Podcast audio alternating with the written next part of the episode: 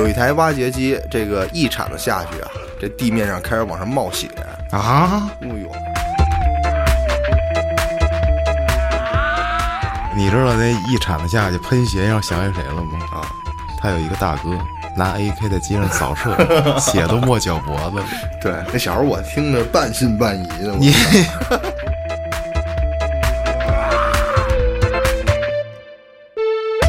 驾车在后备箱里开始拿 AK，然后开始冲人群扫射。然后当时据说那条街啊，那血都没脚脖子了。这城市的下水系统不太瘫痪了。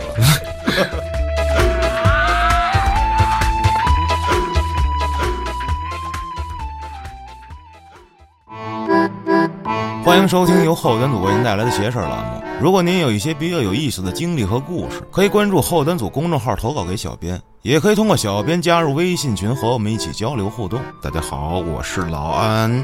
大家好，我是秋，咱们紧接着开始录下一期。啊，嗯，接着上一期节目，咱们接着聊。这个这个阿贪呢，他他并没有任何变化，这他还在楼底下待着呢。反正现在啊，啊，那你让很多人很懵逼，可能不知道阿滩是谁啊？不知道阿滩去听上一期付费节目，没办法，朋友们，咱们聊点新的啊。嗯大姐今儿下午跟我说，我有一好消息，一坏消息，你想听哪个？啊大姐呢是黑老师夫人，嗯我们都叫大姐。我当时睡着了，我看见她了，但是我没回，我就把手机就拍脸上睡着了，啊昏迷了。然后我醒了之后，他说：“你快回我呀，你快回我，你到底想听哪个？” 我说：“我要听坏消息。”因为我当时想的是，我的生活可以不变好，但是别再变坏了。啊跟我说，我儿子听你节目了，啊！说说你节目唯一的缺点就是脏话有点多。操 你这你他妈的！我当时一下我就惊了，我说完了，二代目大人居然，灵性了因为你想想，孩子才五岁吧，六岁五岁，差不多。没事，已经已经去看演出了而且原话啊，嗯说原脏话有些多，啊四五岁，四岁应该四五岁。是二代目看萨满演出，在二楼喊萨满，然后下面牛逼，这我觉得喊了三四遍，对对吧？嗯，特狠，真的，我觉得孩子这这种灵性，以后必须搞摇滚乐。这黑老师疯了，我这接着呢，大姐问我，来，你快点问我好消息，快点问，快点问。我说好，我说好消息是什么？好消息说，二代目很爱听。哦，嗯，付费节目买了吗？哎呦，这个镰刀都伸向了老 老大的儿子手手上了，不是那个身上了。哎呦。然后我听了这我就很慌，我说这哪儿好消息啊？我说节目不能给这么小的孩子听啊。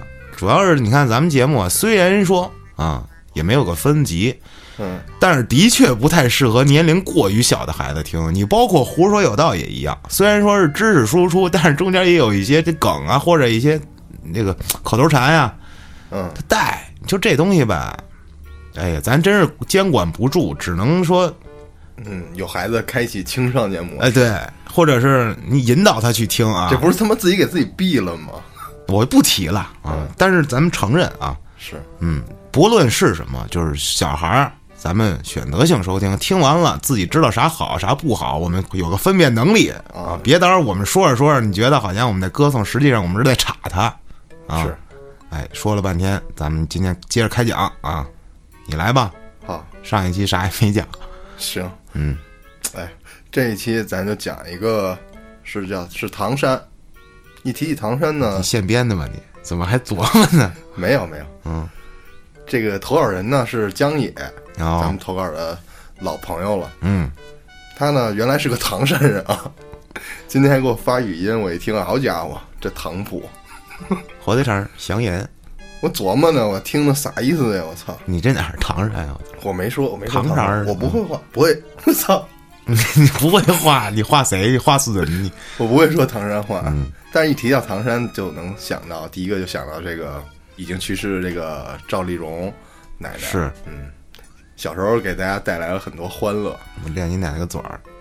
嗯然后呢，第二想到就是那会儿我们班那同学，啊那个唐山杀人犯，啊，马 马哥啊，对，不知道他到底是不是真的杀人犯，但是太像了。之前节目里有过哈。行，那咱们言归正传，那我开始讲江野这个投稿。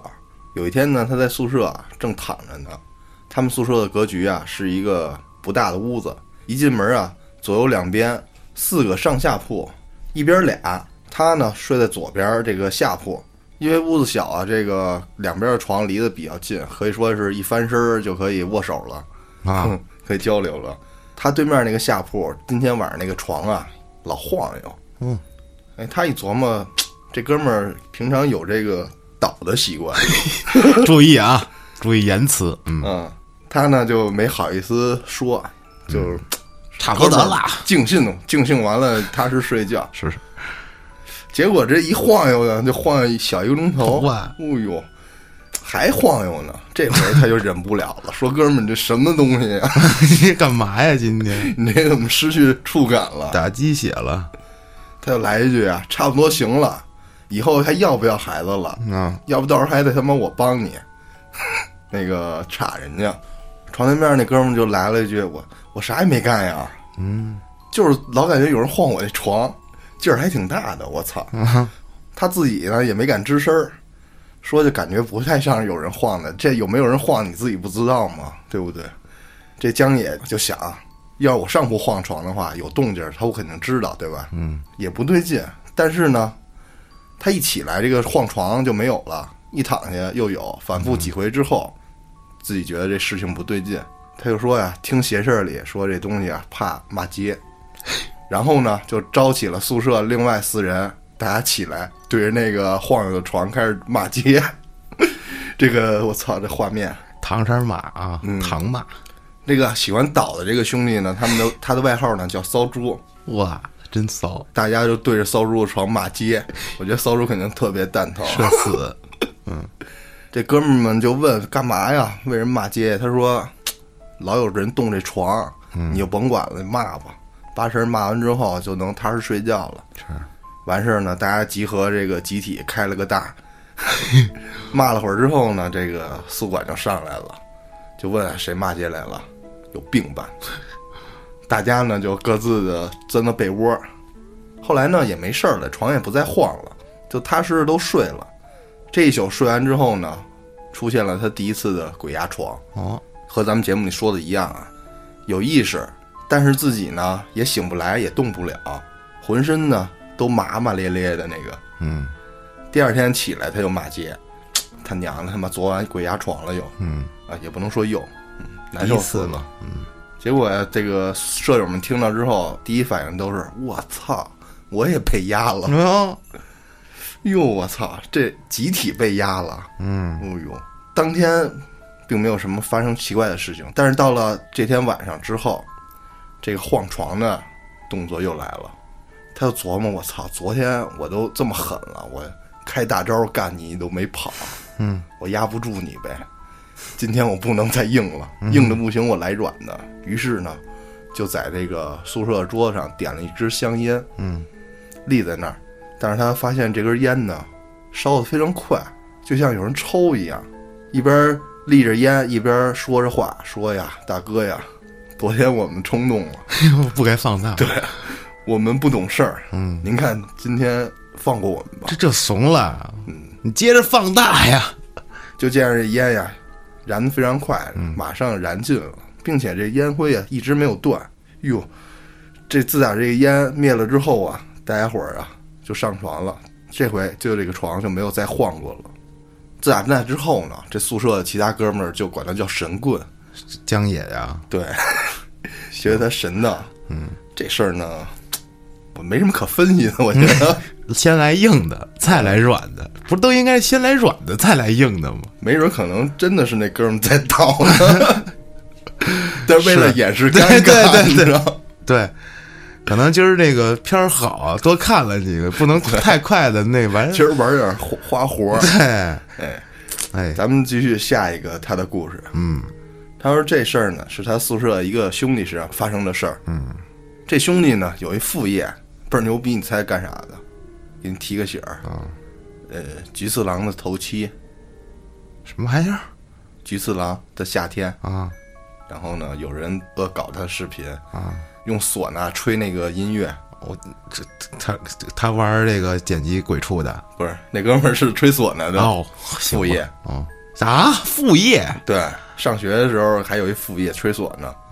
这哥们儿在这行说也有不少讲究，吹白事红事啊！吹白事儿的。我靠，说呀也干了挺多年的，但是怪事儿几乎没有一件。但有件事儿啊，让这哥们儿吹唢呐这哥们儿听完之后倍儿后怕。嗯，说那时候啊，他上初三，星期一到星期五上午上课都没空。有一回啊，这个星期四的时候，有人叫他出门，他这个出门呢，意思就是接活儿。啊，嗯，这个是他们道上的专业术语。但是因为啊，这个星期四要上学，就没同意。嗯，但是后来那人说呀，是一大户人家办的，嗯，这个要连办三天，这样你周五早上起来上学的时候拿着家伙事儿带齐了，晚上放学直接过去就行，嗯，还能赶上一天。说好了周五放学就去，下午去完之后啊，等到晚上八九点，这个事儿就办完了，大家伙儿啊吹唢呐这套班子就去吃饭去了。这时候他兄弟就问：“哎，那老头儿怎么没来呀？今儿？”这老头儿呢是他们同事，嗯，叫老头儿。说这老头儿平常总是一块儿大家一块儿出活儿嘛。说今儿怎么没来呀？有一个吹唢呐的，他们那头儿就说：“哎，人没了。”我操，我操！这兄弟就惊了，说就问这人好好的呢，昨儿还见呢，怎么就没了？那吹唢呐那头儿就说呀，就是因为昨天不知道为啥，平常这人一上很少喝酒，昨天不知道为什么不少喝，骑摩托车的时候啊，让大车给碾了。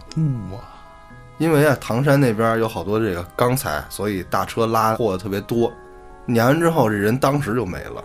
哦，我操！听完这个，他这兄弟心里一激灵，立马就把自己手中酒杯放下了。嗯，因为呢，今天这兄弟也是骑车骑着这个高赛，因为今天也是自己骑车来的，所以就不喝了。每年也发生同样的事故。吃完饭之后呢，大家都散了。回家的途中啊，他就骑着骑着车，突然听见这身后传来一声响声，嘣一下，哥们儿也没理会，就继续骑。因为啊，刚听完这个事儿，觉得有点害怕，想赶紧回家。到家之后啊，这个吹唢呐那边那个头儿就来电话了。这兄弟就问怎么了，头儿啥事儿？那头儿听了这兄弟说完之后说没事儿，那个我就打个电话问问。然后这哥们儿也挺疑惑的，啥意思呀？不没头没尾的，他也没细问就挂了。挂了之后呢，就正常睡觉。结果第二天呢，还是去那家，接着是出门。人家不是大家吗？要办好几天。这回啊去了之后，他也没敢骑摩托车，打车过去的。到了之后啊，这兄弟就问那头儿说：“咋了，头儿？没事儿吧？昨天嗯，给我打啥电话呀？”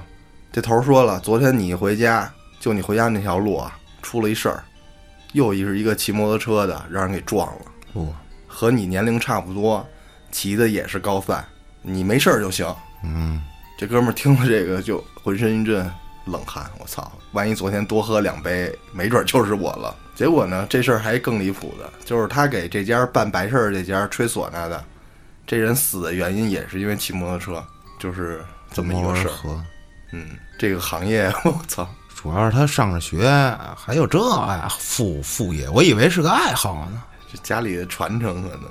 嗯，江野这个投稿就结束了。啊下面再给大家带来一个工地上的一个小故事。嗯，咱们投稿的朋友呢，微信名字是 L I I I I 理呗，小李，对，他说，毕竟从前都是一直白嫖，今天呀，给大家给这个 咱们投个稿，回馈一下。对，他呢是叫小李，山东人。这故事呢发生在他大学毕业实习的那一年，嗯二零一七年呀，从学校刚出来实习，因为他们这个大学呀是两年学校，一年实习。嗯，他呢学的是这个土木工程专业。哦，这出来之后啊，他说必然是也是去搬砖了。他们毕业出来的时候啊，大概是十二月底，就去了这个学校附近的一个工地。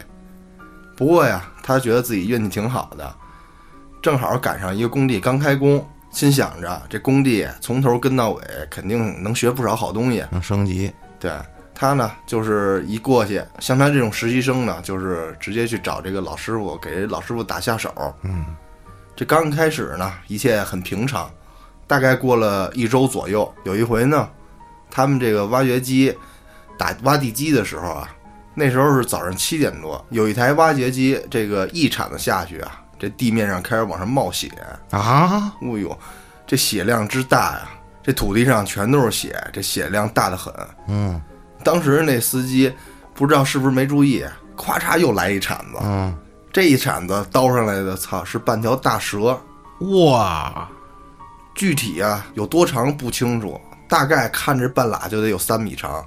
哦呦，这小李直接就慌了，司机也慌了，是啊，这周围的人一下就围上来了，就看热闹。但是呢，他说了，他作为一个不怎么坚定的唯物主义者，至于为什么不坚定啊，也是因为之前经历过几件事儿。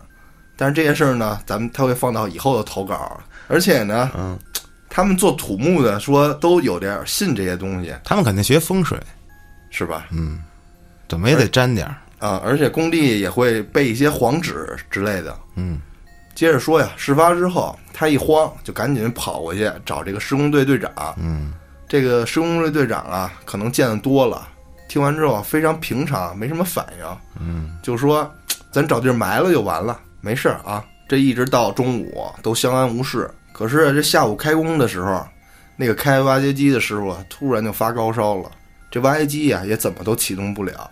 大家就开始正常的处理，叫这个工程师过来，然后把师傅送到医院。这维修人员过来看了一眼，仔细检查了一个遍，也没发现哪儿有问题。这各方面呀都非常正常，但就是启动不了。再说这个到医院的这个挖掘机的师傅啊，打了一下午的退烧针，这烧啊一点不退。这施工队长啊见状已经慌了，就赶紧跑过去啊给这个项目经理打电话。嗯但是这项目经理啊，基本上不常在工地，所以就说呀，第二天咱们工地见。第二天一大早，这经理来的时候啊，还带了一个大师来。这大师来了呀，没多说话，直接开始这围着工地就开始转着圈了。过了一会儿啊，指了一个地儿，就问这个施工队长，说那蛇是不是埋在那儿了？这施工队长啊答应了一声，说没错。然后这大师就说：“行了，甭管了，把这个在场工人清一清，我要开始施法了。”然后呢，就把这现场工人都给赶出去了。赶出去之后，就留下这个经理、队长和这个大师了。嗯当然，他也被赶出去了。后来的事儿呢，他是听这个工友喝完酒时候说的。嘴大。这大师在那儿又烧纸又做法，弄了半天，弄完以后啊，跟经理说行了，没事儿了。然后啊，就去这挖掘机那儿，咔嚓一启动，这机器咯儿就启动了。下午这师傅也退烧了。这大师还是牛逼。嗯，又一个大师成功的案例你知道那一铲子下去喷血，让我想起谁了吗？啊！有一姓韩的同学，记得吗？他有一个大哥拿 AK 在街上扫射，血都没脚脖子了。对，操，那太狂了。我靠！那小时候我听着半信半疑的，我你 你居然还信啊？就是第一次听的时候，因为他说的特别生动。太他妈生动了。我初中的时候啊，我跟秋初中的时候有一学生，这学生长得特瘦，特瘦小，反正是也不咋学习啊，挺没溜儿的。他最爱干的一件事儿就是吹牛逼。嗯有一天呢，跟我们生龙活虎的聊啊，我有一大哥，我这大哥特别厉害。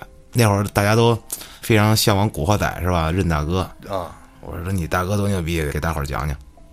嗨，我大哥呀，有一天兄弟们开车，他坐后边在路上，然后突然一下就愤怒了，反正是不知道为什么，邪火上来了。对，然后就把车停在路上，啊，下车在后备箱里开始拿 AK，嗯，然后开始冲人群扫射。然后当时据说那条街啊，那血都没脚脖子了。这城市的下水系统不再瘫痪了。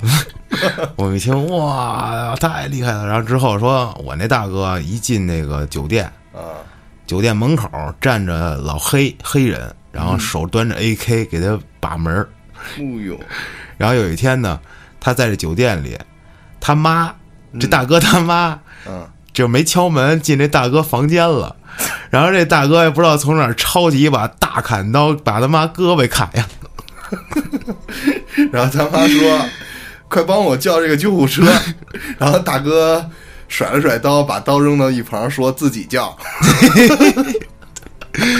特别牛逼，这孩子。然后大哥的父亲还有这个 AWP，对，可以狙人，啊 RPG，我的妈呀！再狂了。然后之后没上完初二送工读去了，这孩子反正后来老让我们揍，因为太他妈的想揍他。后来送工读回来啊，回来之后发现在网吧里啊，哥们儿蹭机子呢后来当网管了，啊。然后我那天刷夜，很小的时候嘛，听嗯哎机子借我玩玩呗，滚蛋！这这儿蹭会儿那儿蹭会儿的。然后后来又听说，他爸有一天说跟他生气，然后出门遛弯儿让车撞死了。操，给疯死了。然后这逼孩子天天就混网吧蹭机的玩儿去，不知道现在怎么样了。不知道，他也不听。他妈话，他妈还跟 他妈还跟我聊过天儿呢，就说这孩子可怎么弄啊？哎呦，你千万别走上你那大哥那条路，真的。操！接着讲吧，行，那这个小李的投稿也就讲完了。我来一短点儿的啊。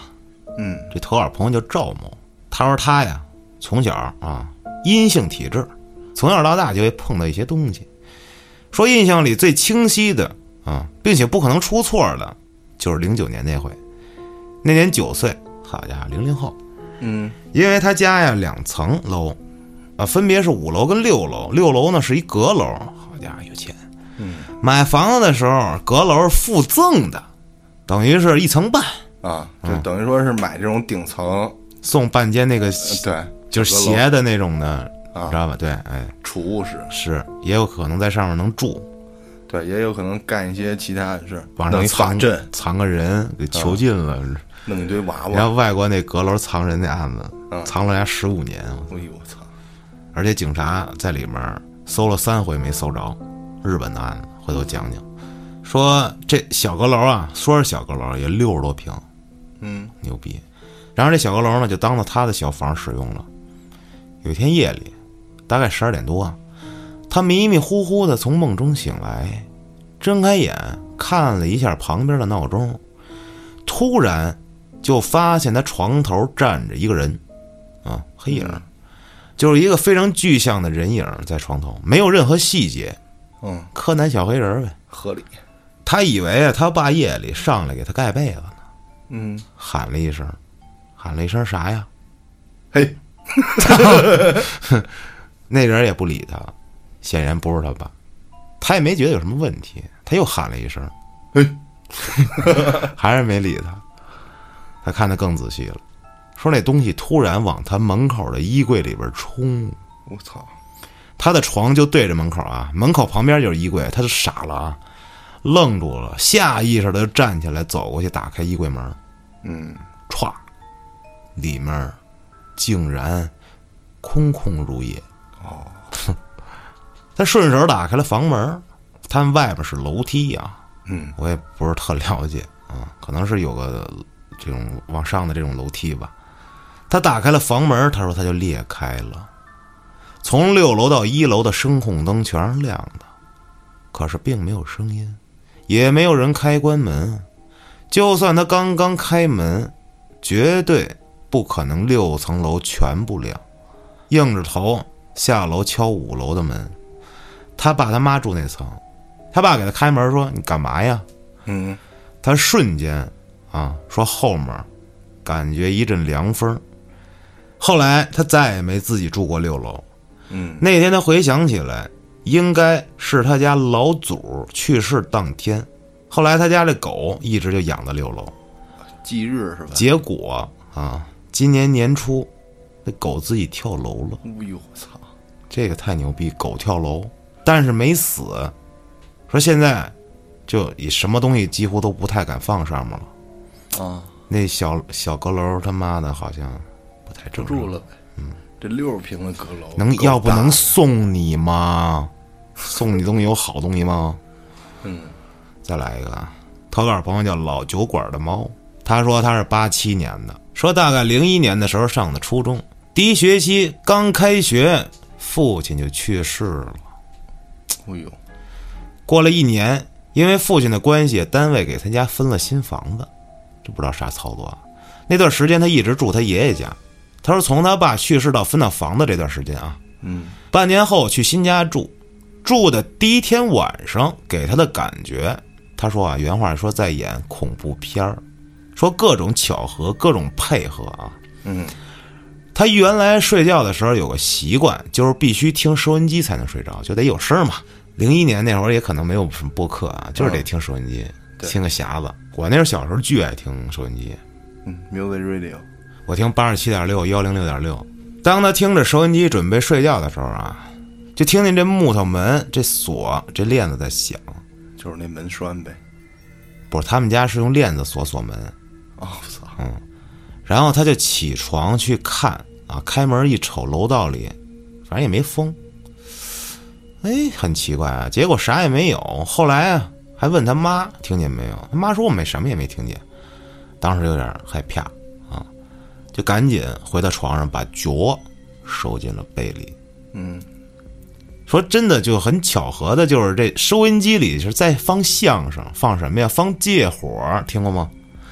郭全宝的单口，讲的是一鬼故事。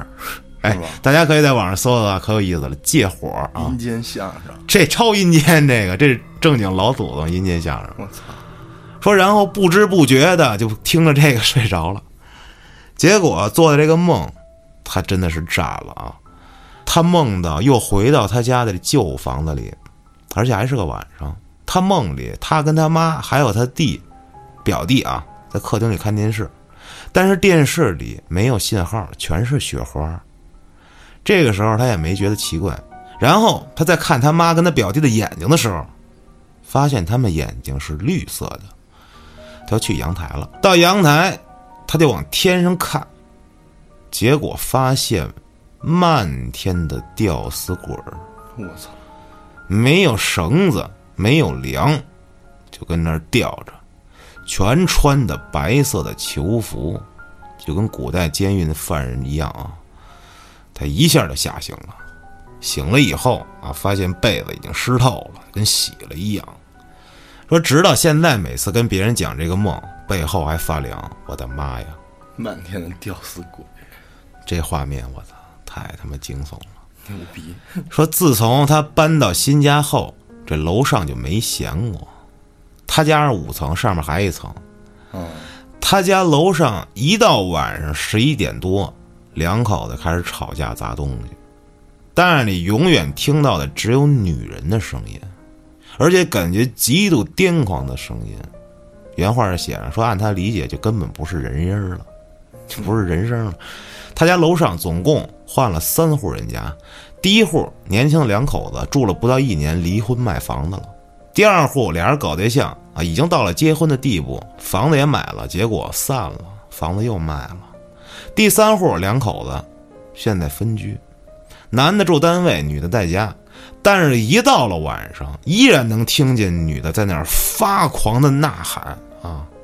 白天的时候有几次看见过这女的戴着眼镜，跟正常人什么区别都没有，但是一到晚上，就跟被附了身儿一样。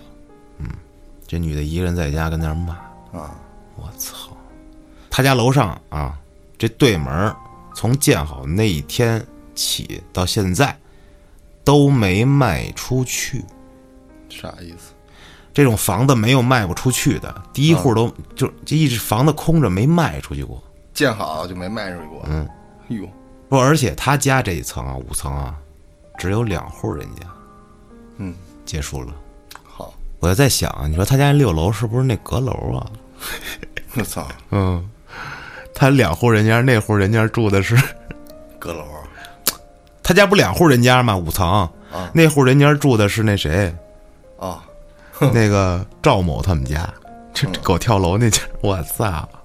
不过我觉得阁楼还是别睡人，很奇怪，我觉得，因为你人在哪儿睡觉会受这个地方的影响，是磁场，嗯，对，然后就跟我之前在那个地下室睡觉的时候，老是鬼压床似的，就是特别累，醒不来，地下室，就是空趴。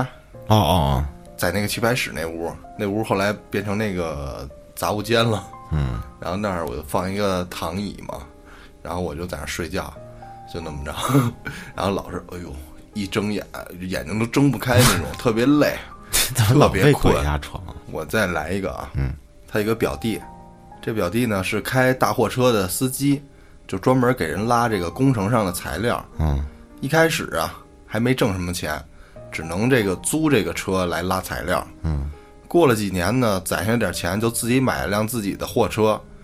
有了新车呀，就是喜事儿嘛。毕竟这个要靠这个车吃饭。是，同时啊，又赶上这个他们家那边修路，这修路的工程队就找这个表弟让他运材料，这是喜上加喜了。嗯，提车那天呀，这表弟就叫着他一块儿，先去他家吃了饭。吃完饭之后啊，就看这个其他的兄弟姐妹啊都在那儿聊天儿吹牛，他呢就四处溜达了一圈儿，没看见这表弟人，就问家里人呀，这个这表弟干嘛去了？他们就说呀，这是不是提车去了？嗯，办手续还没回来呢，估计得晚点了。他听完之后没在意，就毕竟时间还早着呢，就先跟大伙儿一起玩起麻将来了。嗯，到了这晚上八点多呀，这天已经黑下来了，大家就准备收拾桌子，开始吃饭了。都到这点儿了，这表弟还没回来，他又问这个弟媳妇儿，就说：“你确定他提车去了吗？这都快九点了，怎么还没回来呢？”嗯，这弟媳妇儿看了一眼时间，也觉得不太对劲儿，就说：“他走的时候说的就是提车去了呀，而且这证件啥的都拿上了，不可能干别的去呀，是啊，不会去治了一把。”我操！单车变摩托，对，单车没变成摩托，货车没了，货车没了。没有没有。他呢，这听完之后就拿起手机开始给这个表弟打电话，这电话呀一直没人接，看着大家都等着也不太好，就跟这个舅舅啊商量说，要不然大伙儿先吃吧，要不然一会儿太晚了，回去路上就不安全了。是啊，这舅舅听了也只能如是了，点了点头，说就先吃吧。嗯，直到这晚饭结束，十点半了，大伙儿呀也都差不多散了，这表弟还没回来，这下这舅舅火了，这逼崽子，他妈的办个事儿到国外去了，出国了，这跟人哪儿堵着呢呗？正肯定是跑哪儿鬼混去了。啊，等回来我打断他一条腿，嗯，对，看他还以后，敢不敢到处乱跑？这会儿他看这时间也有点着急了，因为啊这电话一直就打不通。但是这时候啊，你越急越没用，就先跟舅舅说：“舅舅，你先冷静一点，别发火。嗯，表弟这人平时也不会在外面乱跑，毕竟媳妇儿孩子都在家呢，怎么可能会鬼混呢？肯定是有事儿了。你等我打通了电话，问清楚到底啥情况。”这舅舅听了也没说啥，点了烟，闷头抽了一口就走了。他呢也只能接着打电话。又过了这大概十来分钟的时候，电话那头总算通了。通了之后就传来表弟的声音，就说：“哥，你咋打电话干啥？我这就上个厕所，马上就回来了。回来咱接着喝啊，别急，办你。”哼，哟我操！这表哥一听懵登的，啥玩意儿？还跟我喝喝酒？你喝花了吗？在外面？嗯，逗我玩呢，少跟我装孙子！他妈一家人在家里等你好几个钟头，你还不回来？嗯，这时候这表弟就在电话那头就开始乐了，说：“哥，你跟我这开玩笑呢？你又不是不知道，我从小就不怕你这个吓唬我。”这表哥也听着他表弟满嘴醉话，就急了，说：“你他妈这小逼崽子，什么时候了？我跟你开玩笑，你爹都发火了，回来要办你呢，你还不快回家？”这下这电话那头的表弟啊正经了起来，就说：“我爸发啥火呀？他不是喝两杯多了就回去了吗？这啥情况啊，哥？平行世界呀，不会是怪我没送他回去吧？”这表哥一听一头雾水，说：“这也不像开玩笑啊！”听着这表弟说的，就说：“你现在在哪儿呢？你把你这个手机这个定位共享一下，然后不许关，我马上过来找你来。嗯，还有，你现在在那儿站着呢？就站那儿别动。”这表弟听完了，就瞬间有点清醒了。哥，你别吓我啊！咱刚才不是还喝酒呢吗？是啊，啊，行，我现在就站着等你，你赶紧来吧，快点啊！这表哥听完了，答应一声，撂下电话，跟舅舅说了一声，打了声招呼，编了个谎，说这个表弟啊要我去帮忙，说这车可能陷坑里了。这舅舅听完就骂骂咧咧的，这兔崽子，这一家人都祖安呢，我操！兔崽子，车出问题了也不知道给家里来个电话，嗯，说那你小心点儿，这个快去快回，实在不行啊就把车先放这儿，明天啊这个再去，人回来就行。嗯，这表哥应了一声啊，骑着摩托车就嘟嘟嘟就去了。这一路啊，这个表哥呀，已经来来回回跑了好多年了。嗯，这一路上啊，虽然很熟悉，但是心里还是绷得紧紧的，小心翼翼的骑着这摩托车，大概骑了有这个半个小时左右啊，到了一个破旧的木架子搭的一个房子，而且这房子边上就是表弟那车，他呢看着手机里的定位，哎，差不多就是这地儿了。这时候啊，这表哥心里犯嘀咕，因为啊这地方他知道有这么个地儿，但是从来没来过。以前小的时候啊，听这帮大人们就说，这村里啊以前有这么一个刻碑的张老头，就住这地儿。嗯，刻的是这个碑文，那个墓碑的碑啊。哦，说这老头啊，这一辈子这个刻碑的手艺也特别牛逼。哼，这村里啊，不管谁的白事儿，都找他呀帮忙刻碑。而且呀，不管是谁，只要是用了他家这个碑呀，这子孙后代都平平安安的。哦，但是这老张啊，这一辈子却没娶到媳妇儿哟。据说呀，他这个犯了五弊三缺了，嗯，注定啊要一人走完一生。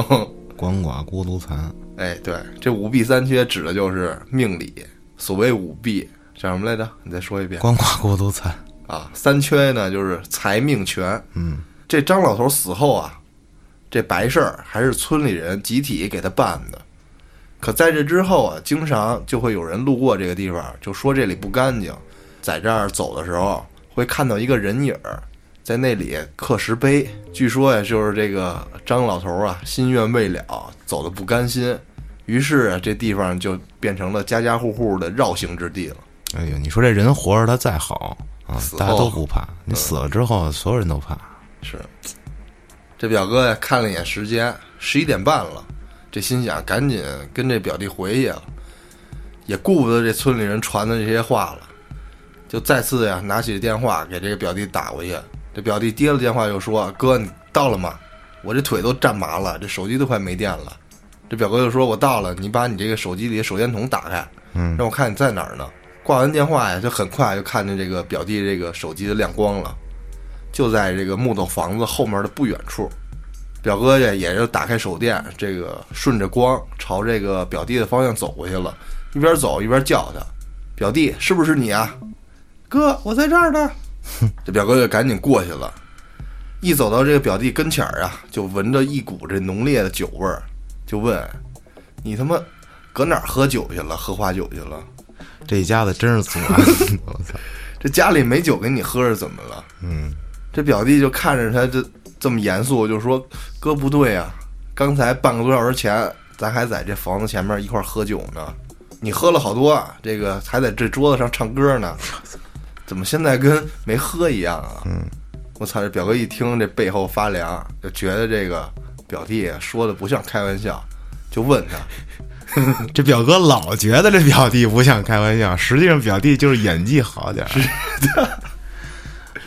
就问他，你说呀，刚才你跟我在这个前面房子里喝酒，你能指一下是哪房子吗？嗯，这表弟就说，扒开这前面的杂草，就指着这张老头的房子，嗯，那木房子就说，就这房子呀。哎，不对，奇怪了，操！这半个小时前这房子好好的，灯火通明的，而且你和这个兄弟姐妹们还有我家里人都在这儿呢，怎么这房子突然变成这样了？哪样了？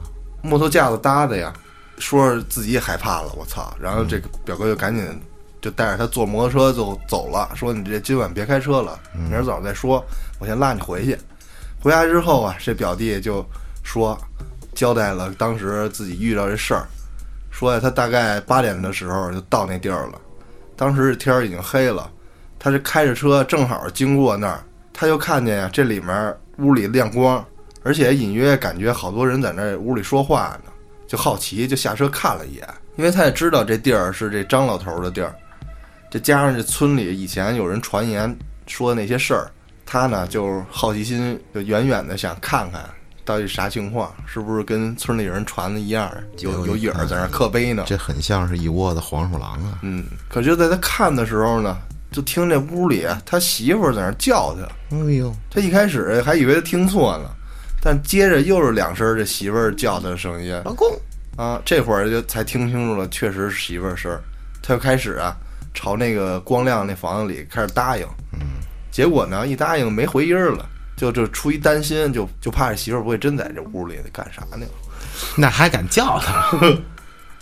就朝着这屋就走去了。就越走越不对劲，就因为啊，这白天啊，他们路过那里的时候啊，就看这个张老头儿这房子呀，走过去顶多离路边走过去顶多也有几分钟，嗯，可是他这走啊，硬是感觉走了好久，这身上都走出汗来，才走到这木房子前面，嗯，走近一看，他傻了眼了，说你们都在这儿呢，而且又热闹，又唱歌又打牌的，还有人在那跳舞，阖家欢乐的。这表弟他说，我当时就觉得很奇怪呀。你们跑这儿干啥来了？又不是咱家是吧？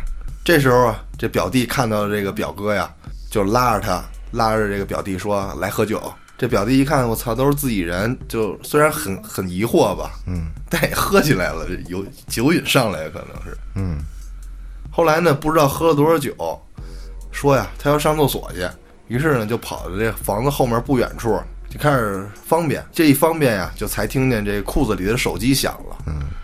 然后呢，接起电话一看，就是表哥打过来的。接完之后呢，就是发生了刚才上面我说的那些事儿。祖安对战，这表哥听完了，浑身鸡皮疙瘩。嗯，没想到啊，这村子里的传闻竟然是真的。嗯，张老头不一般啊。这舅舅听完呀，也赶紧嘬两口烟，然后对着这个表弟就说呀：“明天你多拿点这个香，还有这纸钱儿。”金银元宝啥的，我呢跟你一块儿去这个张老头那木房那儿，咱们祭拜一下。还有啊，待会儿你让你表哥给你弄点热水，再往里加点香灰，把这喝了，然后呢把这脏东西吐出去。哎，舅舅说完就出门就回自己的房间休息了。这第二天呢，这表弟就跟舅舅啊提着东西就把这事儿给办了。这个故事里提到那个张老头啊，他还有后续，咱们下回再讲。干嘛挖坑啊？没有啊，就是太长了。你这好的不学，学人挖坑。反正这张老头儿这身世也不一般，这到了村里之后也挺坎坷的、离奇的、曲折的，属于是老张头的一生。对，可悲人张老头。七月十号、十一号两天那个活动啊，在北京啊，没事的朋友可以来喝酒。据说是畅饮。是。别喝多了，到那儿上午还没过呢，下午 一直到晚上呢，下午就睡了。对，那儿不让吃东西，好像是能吧？可以自带，那里面不提供，好像是点外卖。嘉哥回头也到啊，有不服的想去试嘉哥酒量跟这功夫的啊，现场一试啊。我两天我跟秋儿我们都在，能来的话就来是吧？大家一块儿喝点酒聊聊天啊。